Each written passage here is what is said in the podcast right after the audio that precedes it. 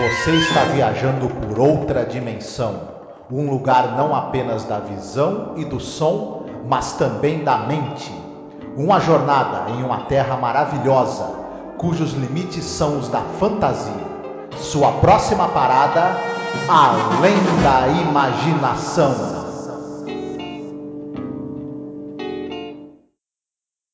It's a whole race of people, no bigger than ants. Yeah, a whole race of people. And while you were preoccupying yourself with gluing together an engine, I was making contact. Their language? I don't know it yet, and they don't know ours, but they do know mathematics. That's the language I've used. Symbols, equations, number progressions. And they're bright. They learn fast. And cooperative, Fletch? You wouldn't believe how cooperative they are. I've told them all my wants. They've shown me where all edible plants are. Why, last night I think I ate up one of their forests. What else did you tell them? Oh, basic stuff, where we're from, how we got here, what it's like on Earth, how advanced we are. But I've only scratched the surface, Fletcher. I've only just begun. Begun what? What do you think? All my life I wanted to sit in front of the wagon and hold the reins.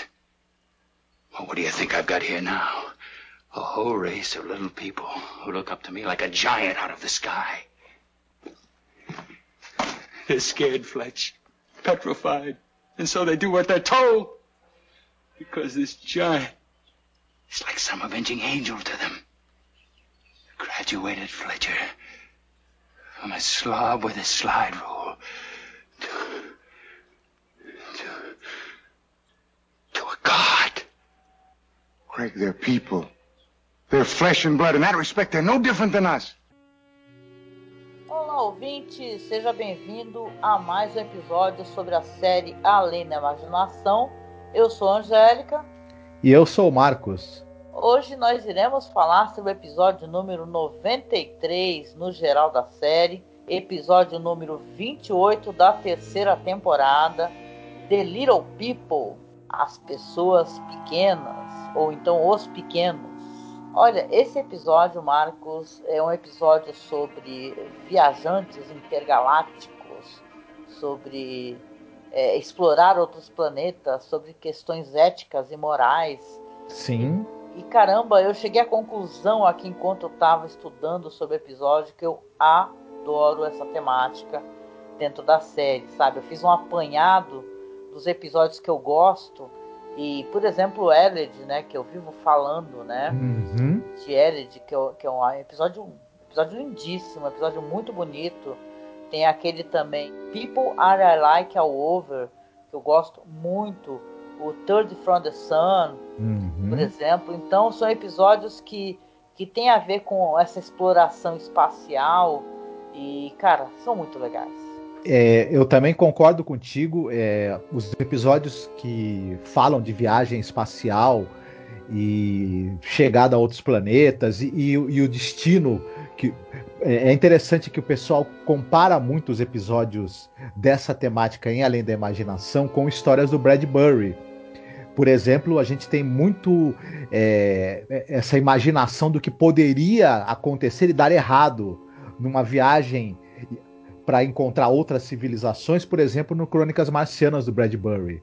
Uhum. É, ele se, ele se, eh, ele está muito menos interessado nessa questão da viagem, em si, das questões técnicas de o funcionamento do foguete, é, sobrevivência no espaço. Ele- o pessoal prefere muito mais brincar com essa coisa do encontro com o desconhecido e criar fantasias, até fantasias meio sinistras, sobre o que, que poderia acontecer nessas viagens e que seres as- os astronautas iriam encontrar e que outras realidades eles teriam contato. Além da imaginação, faz muito exercício de, de imaginar isso. E também tem uma, uma, uma coisa que a série faz, que é essa coisa de estar centrado nos personagens também. Ela usa essa coisa da, da, da, da, da viagem espacial, da conquista de outros planetas, como uma metáfora também para como, como a gente usa isso para analisar a condição humana, né?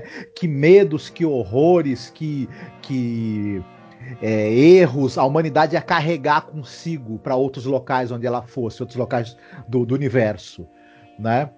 E Sim. a série imagina também muito isso, inclusive nesse episódio, né? Sim, é como o The Shelter, por exemplo, que a gente falou nessa temporada, né? Então são episódios que colocam a, como é que seriam a, as condições, né, é, humanas, situações extraordinárias, né? Você vê o que, que o homem é capaz de fazer dependendo da situação, né? E nossa, esse é um episódio que ele tem várias leituras, inclusive leituras políticas, né?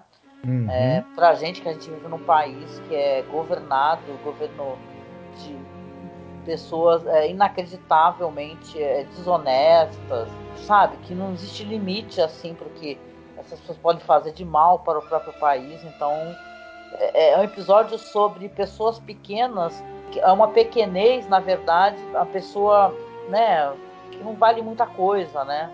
Então é interessante. E claro, tem a questão da fantasia literária, né? Esse negócio de, de aquela história famosa, né, dos Lilliputianos, né, das viagens de Gulliver. Ele vai encontrar pessoas minúsculas e depois tem uma reviravolta também que a gente não quer falar, né? Mas também tem nesse livro aí das viagens de Gulliver. Então é, é muito legal, gente, é muito legal. E eu acho que é filmado assim de uma maneira muito interessante. A gente vai ter novamente William F. Claxton, né? Fazendo aí uma aparição aí na série, né?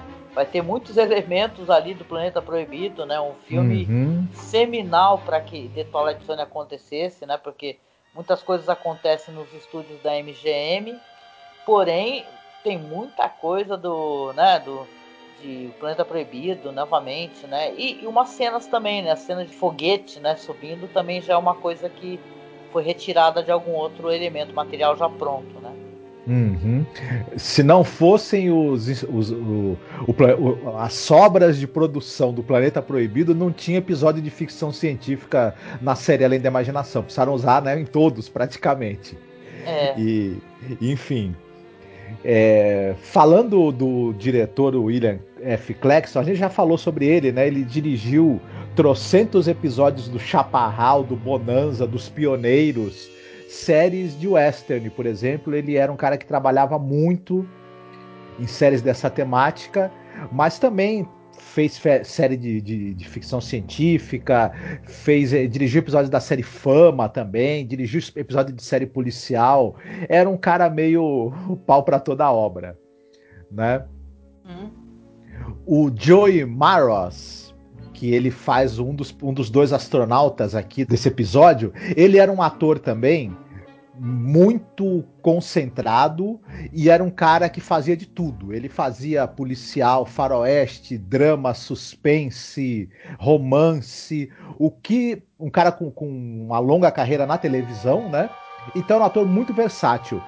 É, é, assim, é, é impossível é, é, que as pessoas aqui no, no, no, no Brasil não lembrem da cara dele porque ele estava em tanta série de TV diferente e muitas que passaram no Brasil.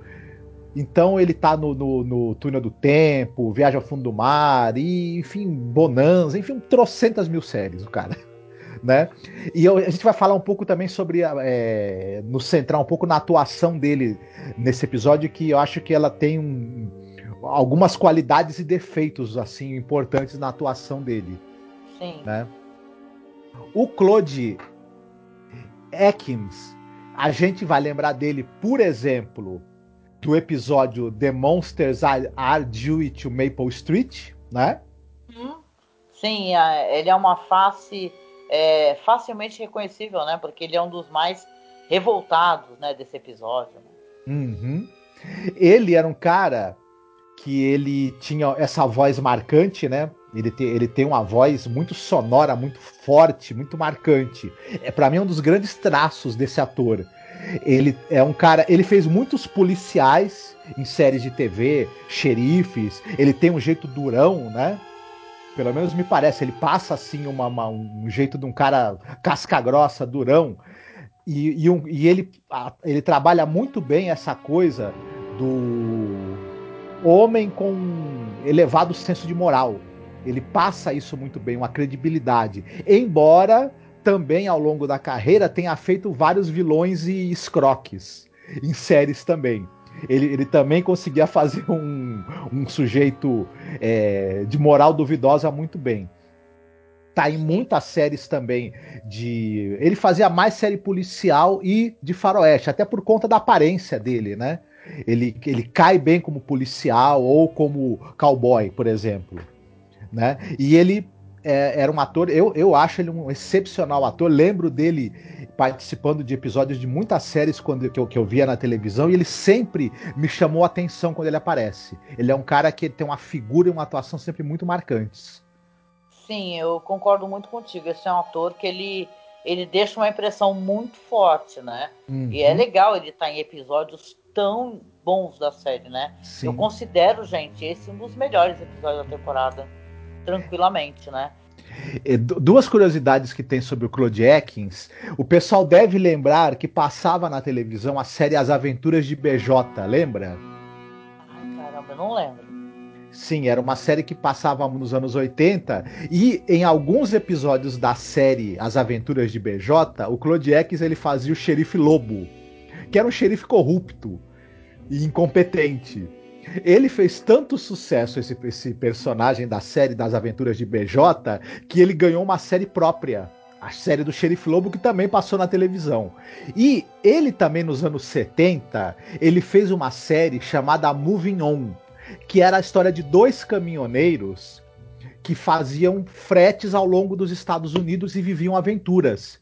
Ele era um personagem que era um pouco mais velho e ele viajava junto com o outro caminhoneiro um pouco mais jovem. Essa série possivelmente influenciou a criação da série Carga Pesada. Ai, caraca! É, é uma cilada, Bino! Isso. Eles tinham algum jargão, assim, algum. A, a, algum negócio, jargão não, algum, alguma frase de efeito? Não, isso eu não lembro. isso eu não lembro.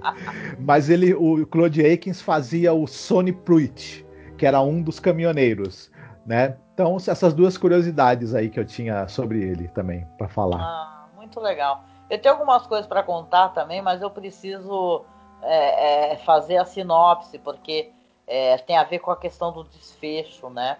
Uhum. Mas bora lá, hoje seria a minha vez, né? De fazer a sinopse, correto? Sim, senhora, por favor. Então vamos lá. É, nós teremos ali os astronautas William Fletcher, que é o capitão, e o Peter Craig, que é o copiloto.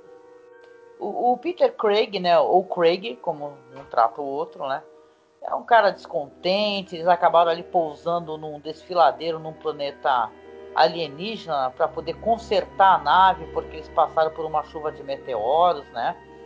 E o, o, o Fletcher está perguntando pro Craig é, o que, que, ele gostaria de fazer, né? Porque na verdade ele não está querendo comer a comida, inclusive ele tá. Ele meio que joga lata de, do alimento ali no, no capitão, né? E o cara fica bravo com ele. Ele, ele se demonstra o Craig ser um cara com uma má vontade, né? Que não está querendo é, resolver as coisas para que eles possam, né? Consertar a nave para que eles possam sair do planeta. Eles em problemas porque é um planeta que, por exemplo, tem dois sóis, né?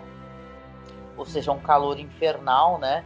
E o Craig ele está é, é, averiguando ali, vendo ali, procurando, ele sai para poder ver se localiza água e tal. E o Fletcher começa a desconfiar, inclusive, das atitudes dele. É, ele vai consertando a nave ali, o Fletcher. Né? Um dia o Craig retorna e o Fletcher começa a, desconfiar dele porque ele não tem bebido água nos últimos dois dias, né? Ele fala: Nossa, onde é que você está tomando água, né? É, o que, que você tem feito, né? Que você não tem relatado. E ele tenta esconder, tem um saco ali com alguma coisa, né? É uma cena até muito engraçada, gente, porque ele tem uma latinha, parece que o cara encontrou alguma erva ali, sabe? É bem divertido esse diálogo. Alguém tem, deveria refazer esse diálogo trocar a legenda que ficaria engraçado. Mas de qualquer jeito, ele acaba descobrindo que o Craig ele encontrou água, né? Aí ele pressiona, é, fala: oh, você vai me levar onde você encontrou essa água? Na verdade, naquela latinha ele mostra, né? Ele pega uma lupa, são árvores, né? Na latinha, né? Muitas árvores, né? Só que são árvores diminutas. Aí ele faz o, o Craig levar ele, né? O Fletcher fala: oh, você vai me levar o Craig mostra que ele encontrou uma cidade povoada por pessoas muito pequenas, do tamanho de formigas, né? Só consegue é, enxergar corretamente com a lupa. Né? Eles veem que tem todo um ecossistema ali, tem florestas, tem um rio que ele fala que, inclusive ele descreve como é que é esse rio, que é algo como se tivesse 5 centímetros, mas né, nesse pequeno universo é um rio enorme, né? Tem um porto. Então você vê ali que ele encontrou toda uma sociedade diminuta. E ele fala que toda essa população tem muito medo dele. Craig fala: essa população tem muito medo de mim. Ele vai se referindo a si mesmo como um deus. E diz que, inclusive, já está comendo florestas inteiras, né? E fazendo várias exigências. E o Fletcher ficou horrorizado com tudo isso, né? E daí para frente a história, ela vai. Essa situação toda ela vai se potencializar, né? Porque o Craig ele vai é, falar de si mesmo como um deus, né? O tempo todo, e eles vão cada vez se estranhando muito, muito mais, né? Vou deixar aqui para que a gente possa falar é, sobre o desfecho da história, né, e tal, as coisas que acontecem e também saber as suas impressões, Marcos. Eu gostei bastante do episódio. Tem algumas coisas nele que eu achei problemáticas, mas eu achei muito poderosa essa metáfora que ele constrói da arrogância do, do, do, do, sujeito que é uma pessoa pequena, medíocre, vazia, mas tem sonhos de grandeza e sonho de, de dominar as outras pessoas. Eu percebi assim uma, uma, uma, ligação com muita gente que eu conheço e tem gente que está, por exemplo, com uma faixa verde amarela em volta de si, né, sentada na cadeira da, da presidência, por exemplo, né? Do, é. Então esse tipo de pessoa, infelizmente, a gente está vendo até demais esse tipo de gente aparecer por aí, né? Sim, pessoas que não podem, pessoas que não poderiam ser síndica de prédio, né, de edifício, né? Uhum. Porra, né? A gente não quer colocar muita política aqui, mas é impossível você não ver numa caquistocracia desse tamanho, com tanta gente incompetente, né? É, é, com ministros incompetentes né, nesse país, pessoas incompetentes é, em cargos onde não deveriam estar, né? Você não reconhecer uma ânsia de poder, né? E de gente que, que se acha muito melhor do que é na verdade, se acha muito inteligente, né? Mas pessoas insignificantes acham que tem, né? Uhum. Todas as respostas para todas as perguntas, né? São capazes de ter muitos pontos finais, né? Sendo que as coisas não são assim, né? A vida é aprendizado, né? E, e o idiota sempre vai estar tá lá com toda a certeza possível, né? Fazendo suas afirmações. No nosso caso, aqui no nosso país, é até perigoso, né? O que está acontecendo, né? Uhum. Mas eu queria colocar uma coisa aqui que é interessante. Você falou do, do Bradbury, né? Que o Rod Serling, ele claro, ele presta. É, tem várias, uh, vários roteiros do Rod Serling que você vê que tem inspiração em histórias do Ray Bradbury, né? Ele era um grande fã do, do Bradbury. Mas essa história aqui, e isso é muito interessante, o pessoal coloca como. Inclusive, eu não li, tá? Esse, esse conto, né? Que saiu dentro de uma coletânea, inclusive, que foi é, é uma coletânea feita pelo próprio Bradbury, né? É, nesta coletânea que o Bradbury fez nos anos 50, tem um conto escrito pelo Sidney Carroll. Ele é famoso, você deve conhecer, porque inclusive ele escreveu o roteiro daquele filme The Hustler, de 61. Ele foi indicado ao Oscar pelo roteiro desse filme, né? E ele é um cara que trabalhava na televisão, era roteirista de cinema, né? E tal. E ele tem um conto chamado None Before Me, né? Esse conto, mas ele tem um lance de um velho que ele é um velho muito avarento, uma pessoa solitária, né? E ele é um, um tipo aquele lá do. Até engraçado você falar em Carol, né? Aquela história Christmas Carol, né? Do, do velho que é visitado pelos fantasmas, né? Mas ele é uma pessoa horrorosa. E ele é fascinado, é um grande colecionador de coisas exóticas, né? Tem um momento que ele consegue comprar, aliás, gastando muito dinheiro, uma luxuosa casa de bonecas. E nessa história deste homem aí, ele descobre que ele consegue forçar né, as figuras a cumprir ordens, né?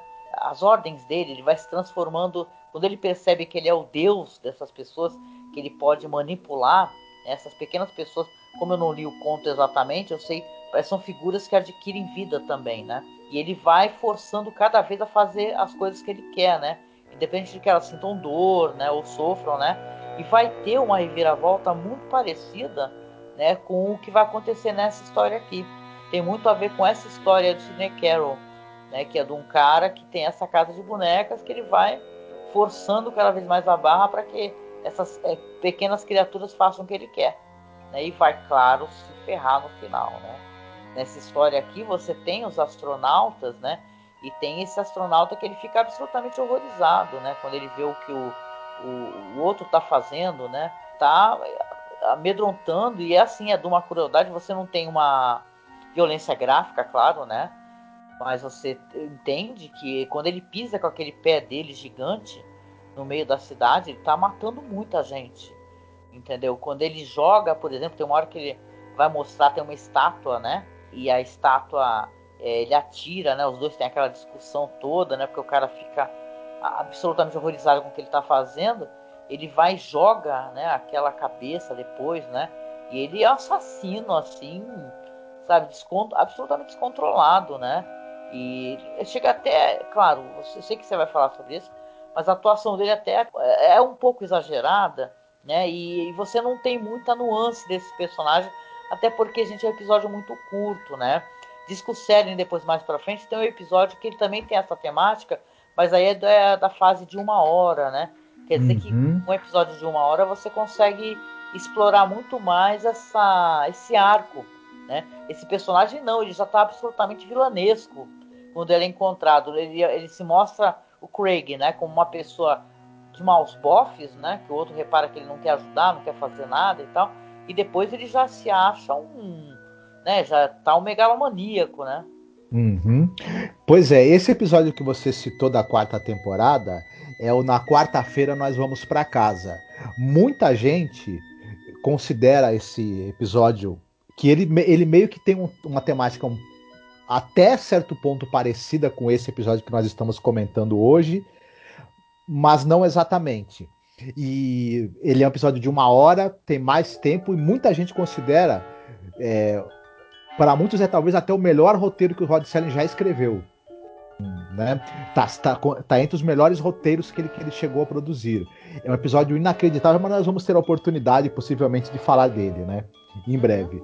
É, agora, eu concordo com, com você nessa questão do. O, o Joey Maroz, ele era um ótimo ator, mas ele, ele tem há pouco tempo aqui e desde o início ele vai desenhando na atuação dele esses traços de personalidade é, arrogante, maníaco que o, que o personagem tem, de não aceitar. Primeiro a, gente é apresentado a, a ele como alguém que é egoísta, que não aceita autoridade, e aí isso depois, em pouquíssimo tempo, né?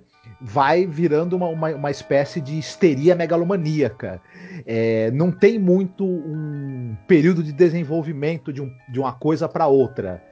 Isso acaba fazendo a atuação dele nesse momento em que ele já está mais nessa, nessa, nessa histeria né, de, de poder dele, ficar aparecendo um pouco de, de, de exagero na atuação é uma, uma atuação que fica meio over. Talvez se ele tivesse o tempo de ir dando gradações né, nesse desenvolvimento, ela funcionasse de uma maneira mais orgânica e mais crível.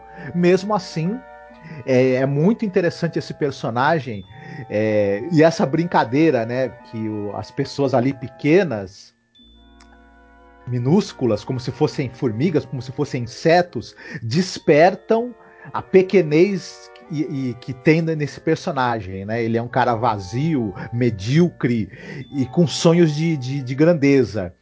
É, ele é um copiloto, né? Enfim. É. Só não, que e é essas pessoas nunca aparecem, né? Também é bom a gente colocar isso, né?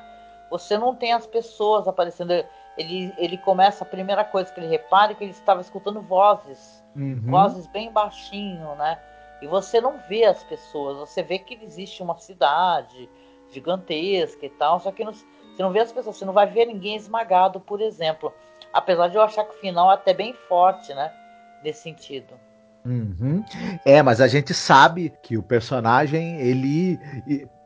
Ao saber que ali tinha uma cidade minúscula, ele já foi esmagando, né, para demonstrar poder, porque ele quer ser o deus ali, né, daquelas pessoas. É. Ele mesmo fala, né, pro, pro, pro comandante dele no início, né, que ele fala que o sonho dele é mandar em todo mundo, né? Enfim. É, essa, essa postura, né, em relação à vida, isso aí me lembra aquelas pessoas, às vezes, até crianças, né, que, que tem esse negócio de ficar maltratando bichos, sabe? Seres indefesos, ah, esmagando formiga, sabe? Isso é uma coisa que tudo uma questão de você mostrar quanto, quanta importância a vida em si tem, né? Eu vou falar uma coisa totalmente aleatória aqui, depois eu não sei se eu deixo ou não no, no podcast, né? Mas eu, por exemplo, né? Uma coisa, né, pessoal, eu gosto muito de jardinagem, né? Eu tenho meu jardim, meu pequeno jardim, uma parte dele em vasos, inclusive. E, e a gente que, que mexe com jardim, jardinagem, tem, obviamente, muita preocupação, né? Com aqueles, é, sei lá, com pragas, né? Pulgão, essas coisas, né? E tal. E eu, eu gosto muito de um podcast que eu recomendo para quem gosta de jardinagem, que é um podcast chamado Agro para Paisagistas, né? Talvez seja a minha verdadeira, é, sei lá, seja a minha verdadeira coisa que eu deveria ser na minha vida é paisagista. É o que eu gosto muito, gostaria de estudar e fazer. Mas o negócio é que ele fala uma coisa no momento, né? Isso é totalmente aleatório, é só para mostrar que existe significado em, em, toda a espécie de vida. É o que eu quero colocar. Até na vida que a gente acha que não tem, que que é, está destruindo algo que a gente gosta, né? Normalmente quem gosta de jardinagem tem vários vídeos no YouTube. Você fala, acabe com todas as pragas, acabe com todo o pulgão. E isso aí para pessoas que realmente, né, engenheiros agrônomos e pessoas que trabalham com isso, fala assim, você não acaba com nenhuma praga, você controla, né?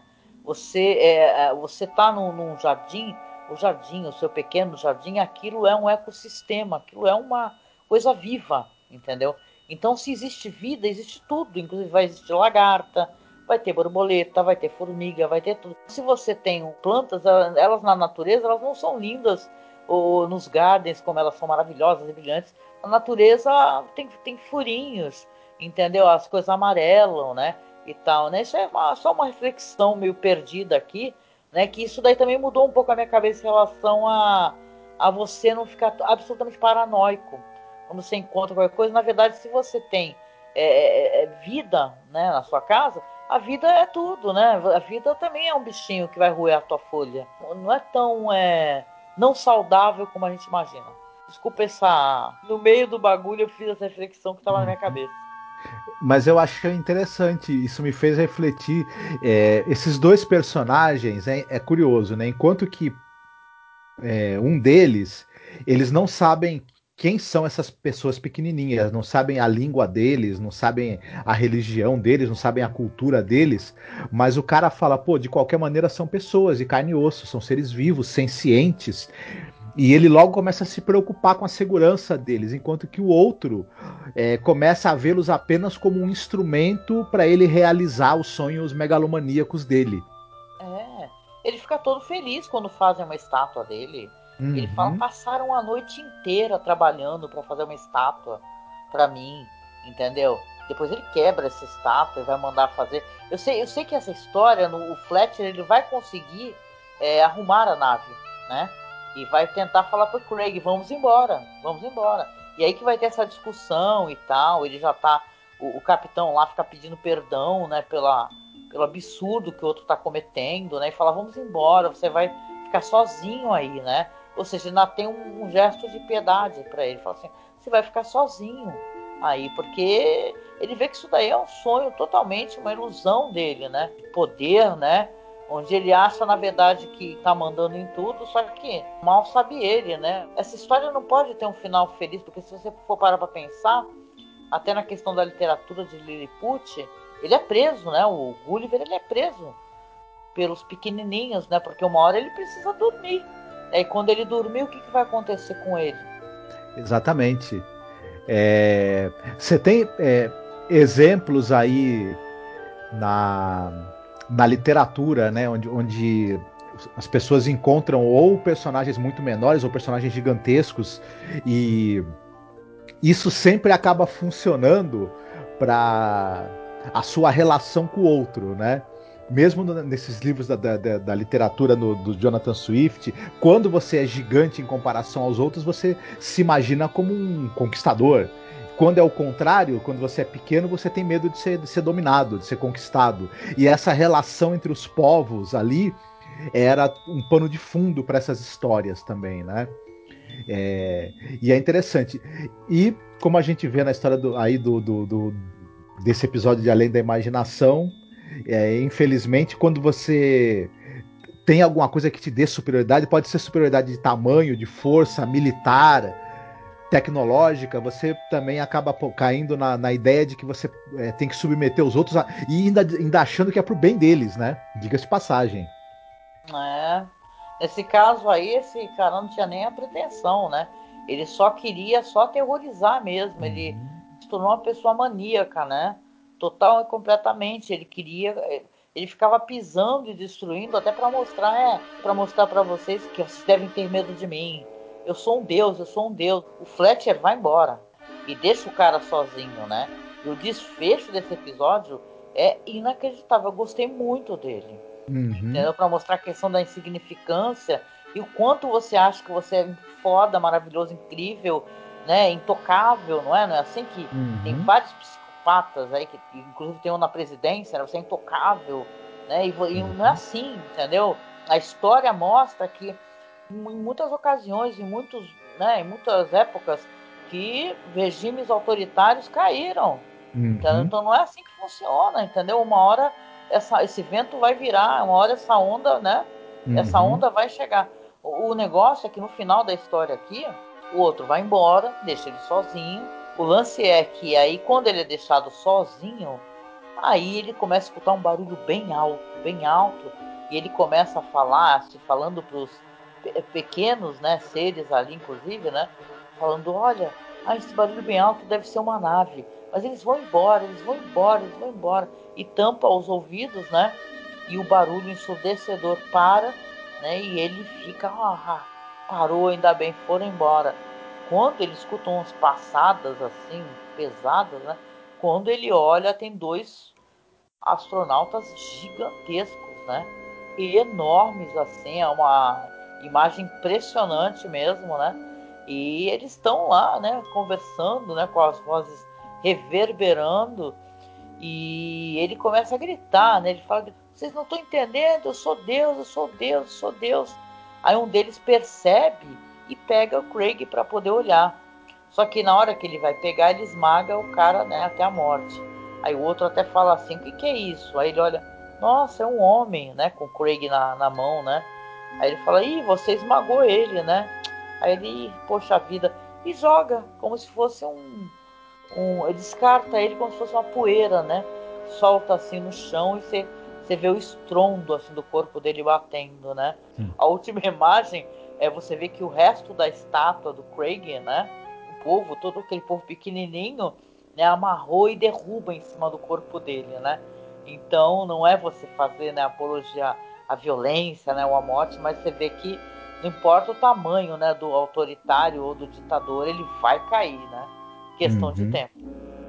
Eu faço uma leitura também dessa história, uma, uma outra possibilidade, que é essa coisa de, mesmo, né, de Deus, né? Que ao mesmo tempo que alguns olham olham para Deus como um ser benevolente, também tem essa coisa dele, dele não escutar o sofrimento humano e, e, mandar destruição, e às vezes em larga escala, de acordo com a vontade dele, enfim, uma vontade. É o, é o né? Deus do Velho Testamento, né? É que uhum. o pessoal fala que o Douglas chama de o Deus sangue nos olhos, né, e tal, né? Sim. Aí depois tem o, Novo Testamento, já é paz e amor e tal, né? Uhum. Mas o Velho Testamento é aquelas histórias lá que, que o negócio o bicho pega, né? Sim, e, é, e eu acho interessante, né? É, assim, esse ser tão é, violento, insensível e, e, e às vezes é, é, A gente é formiguinha também, né? Sim. Vou parar para pensar, a gente gosta de se dar um alto valor, uhum. assim, o ser humano, o homem, o criador e tal. A gente é frágil, né? A gente é frágil como a asinha de borboleta, né? As nossas vidas, né? A gente está vivendo aqui no meio de uma pandemia, olha a nossa fragilidade, o que nos uhum. derruba é algo invisível, né? um vírus, na é verdade. Sim. Então a, a gente tem que ter noção da importância da vida, da importância do próximo, e a gente pensar nos seres humanos, nos animais, nas coisas menores, assim, pequenas, na formiguinha, de uma outra maneira, porque tudo é vida. Até a, aquela, aquela lagartinha que está roendo a tua planta é vida. Né? Então, na verdade, o fato de haver vida no seu jardim, por exemplo, é isso que eu quis explicar, eu acho que eu me prolonguei, isso é um bom sinal. Entendeu? Existe, existe uma, uma, uma lagarta que ela vai roer ali duas, três folhinhas e se transforma numa linda borboleta. Então, é, sabe, não é uma coisa poliana, mas é vida. A gente tem que aprender a respeitar a vida. Porque na época da pandemia, né, infelizmente, as pessoas estão virando estatística, não é? A gente grava aqui num momento onde já passamos de 400 mil mortos. Né? Então são 400 mil histórias, 400 mil saberes, 400 mil amores, vidas, né? gente que tocou a vida de outras pessoas. Né? Então é muita coisa. Né? Tá falando de vida, vida, vida tem significado, né? Então a gente tem que, né? É um episódio para a gente analisar essa questão, né? Você viu pelo aspecto religioso, né? Eu vi pelo aspecto mais político, né? Porque você vê a arrogância de certos líderes, é impossível não identificar, né? Arrogância, então. Concordo muito com você tava aqui escutando e refletindo, e fazendo esses paralelos aí, né? Enfim, tem, esse, esse, esse, é um episódio que, se a gente começar a descascar, ele traz bastante possibilidade de, de, de reflexão sobre o nosso papel em relação às outras espécies e sobre como a gente escolhe também, né? É, não sei, acreditar num, num, num Deus temperamental e, e e pouco sensível ao, ao, ao nosso sofrimento, até que ponto isso não, isso não, diz muito sobre nós, né? Na verdade. É, verdade. A gente esqueceu né, no outro episódio, mas e aí? Você tem algum ponto alto ou ponto baixo que você gostaria de colocar? Eu gostei bastante da história do episódio. É, eu acho que o, roteiro é um ponto alto. A, achei a direção segura também. O ponto baixo para mim foi uma, um certo exagero na, na atuação do Joey Maroz. Não sei se foi exatamente exagero, mas foi a, a, a falta de tempo para que essa progressão ali da, da, da, loucura histérica dele fosse mais bem dosada, né? É verdade. É, mas tem ponto alto assim que você. Roteiro, com certeza. Olha, muito bom. Uma história maravilhosa. Como eu falei, eu gosto de histórias dos astronautas intrépidos e aí que acabam se ferrando, acontece, né? Tem aquela história incrível, gente. Ah, escutem os podcasts que a gente já gravou, né? Do cara que chega no, num planeta onde é, existem pessoas ali, né? Parecendo pessoas do planeta Terra, e ele vai descobrir no final ele é um homem assim que ele não é igual a eles, né? Que ele vai viver como se fosse um animal atrás de grades. É um episódio terrível, assim, muito interessante. Eu gostei muito do episódio, eu concordo contigo essa questão do, do personagem, né, do Craig, né? Que não deu tempo de explorar melhor essa transição. Um episódio de 25 minutos, acho que não dá, né? Então acho que é uma concessão que a gente tem que dar pro, Rod Selling, né? Pra produção desse episódio. Ele tem que ser sintético, né? Ele tem que chegar no ponto que ponto, ponto A ao ponto B rápido, né? Mas eu gostei, ele deixou uma mensagem forte, para mim me causou uma grande impressão e me trouxe muitas reflexões, né? Então foi legal. E sobre filme, você separou alguma coisa? Sim. É, como esse episódio me lembrou bastante o clima ali de histórias do Bradbury, das crônicas marcianas, eu gostaria de, de, fazer duas recomendações. Um, recomendar o livro, que eu já devo ter recomendado outras vezes, mas o Bradbury é um dos grandes é, prazeres que a leitura me trouxe nessa vida. Gosto demais da obra dele. Crônicas Marcianas, então, é um livro de contos absolutamente espetacular. De ficção científica e horror e reflexões sobre a natureza humana, principalmente. Vale muito a pena. Esse livro ganhou uma adaptação para uma minissérie de TV em 1980, chamado The Martian Chronicles, que tem o Rock Hudson nos papéis principais. É, tem no YouTube com legendas em espanhol fácil para quem quiser assistir. Tá? Então a outra recomendação é bem interessante. Não, não é tão bom quanto o livro, tem algum, algumas pisadas aqui, outras ali na, na, na, na, bola, mas é uma série interessante, vale a pena dar uma conferida.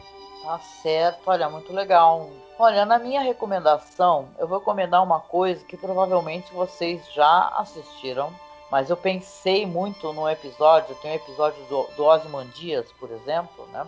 Então eu gosto muito daquela série Breaking Bad, já assisti inteira mais de uma vez, né? Breaking Bad, para quem não conhece, é uma, uma série criada e produzida pelo Vince Gilligan. Conta a história do Walter White, um professor que recebe diagnóstico de câncer no pulmão. Ele tem uma vida muito difícil, né? Pouca grana. Tem um filho que tem um problema locomotor, né? A mulher que está ali presta a, a, ter neném, né? E tudo. E ele, desesperado, sem grana, sem saber o que, o que ele vai deixar para a mulher e para o filho, ele acaba conhecendo um rapaz, que é o Jesse Pinkman, e começa a produzir metanfetamina. Né? Então essa é uma história, uma série que vai ter a trajetória do Walter White, onde ele começa é, tendo que resolver os problemas, porque você, você se metendo no, no, entre os cartéis de drogas é uma coisa muito complicada, né? Ele vai passando por tudo isso, sobrevivendo a vários perigos, né? E claro, também vai ter a coisa, né? A, a Breaking Bad, a quebra, né? E ele vai se transformando, ele vai se achando cada vez mais um deus, uma pessoa super poderosa. Não quero falar muito, né? Talvez alguém aqui que esteja ouvindo não tenha assistido, mas eu acho que tem tudo a ver, assim, para quem tiver agora nessa época que o pessoal tá maratonando coisas, quem não conhece, né? Para quem já assistiu, acho que vale a pena fazer a revisão porque é muito interessante, né? Uma série muito bem atuada, o Brian Cranston tá ótimo, sabe? Todo elenco, né? A, tem a Ana Gunn, tem o Aaron Paul, é, tem um grande elenco, é maravilhoso, assim, é uma série que fez muito sucesso na época dela, então é uma, eu acho que é uma boa recomendação, né? Uma pegada de, do que, que acontece, só que no caso de Breaking Bad você vai ter uma coisa que não tem aqui no episódio, você vai ter exatamente como é que isso acontece, como você pode se transformar num monstro, como você pode ter essa síndrome de Deus, que você manda em tudo, né? Você manda na vida dos outros, né? Você destrói a vida dos outros. Então é bem legal, né, Marcos? God damn right. Como é que é? Say my name, né? Quando ele acha que ele tá com tudo e não dá prosa. Muito bom. Tá bom, a música que eu escolhi para tocar no final aqui do episódio é uma música da Mercedes Sosa. Eu vou escolher essa versão com a Beth Carvalho, que é eu, a música é Eu Só Peço a Deus Solo Le Pido a Deus, uma bela música, uma bela música que fala sobre questões políticas, né, sobre a luta do povo. É uma música emocionante e tal. Espero que vocês gostem dela, viu? Uau! Chegando no finalzinho aqui, a gente deixa as redes sociais, então siga lá a nossa página do Facebook, tá? Que é @masmorracine, nossa página de fotos, curiosidades, é, bastidores da série, que é The Twilight Zone Behind Scenes temos o nosso perfil no Instagram, tá? Que nosso amigo William Funchal está lá ajudando a atualizar, colocando vídeos, fotos, tá? Que é masmorracine. No Twitter nós estamos com masmorra underline cast. Nossos perfis de apoio são no Padrim e no Colabore Aí. E temos agora a Pix, então você se puder colabore com a gente para manter o nosso trabalho vivo, tá certo? E a gente chega no final deixando um beijo para você desejando que todos nós tenhamos força né, para lutar contra as adversidades pelas quais nós estamos passando, né, contra esses verdadeiros psicopatas né, que estão no poder nesse momento. Né. Vamos nos juntar, né, todos nós que temos amor à vida, né? E defendemos a vida, não temos o desejo de morte, de eliminação né, do outro de todos os seres viventes, né? Estamos juntos aí nessa luta, né? O negócio é isso. Uhum. A frase é ninguém solta a mão de ninguém mesmo. E a gente se encontra no próximo podcast sobre a lei da imaginação.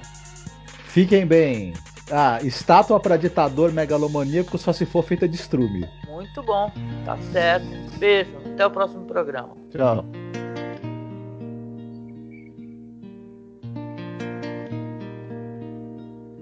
Eu sou preso a Deus.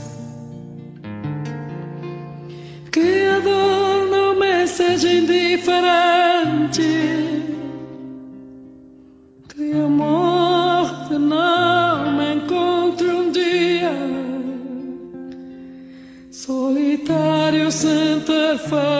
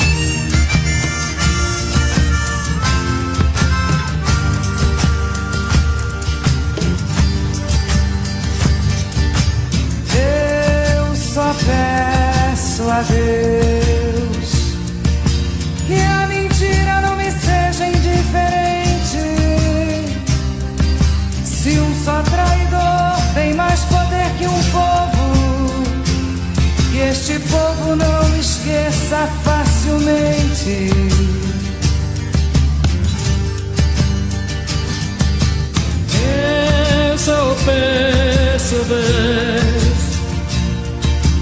que o futuro não me seja indiferente, sem ter que fugir desenganado para viver uma cultura diferente.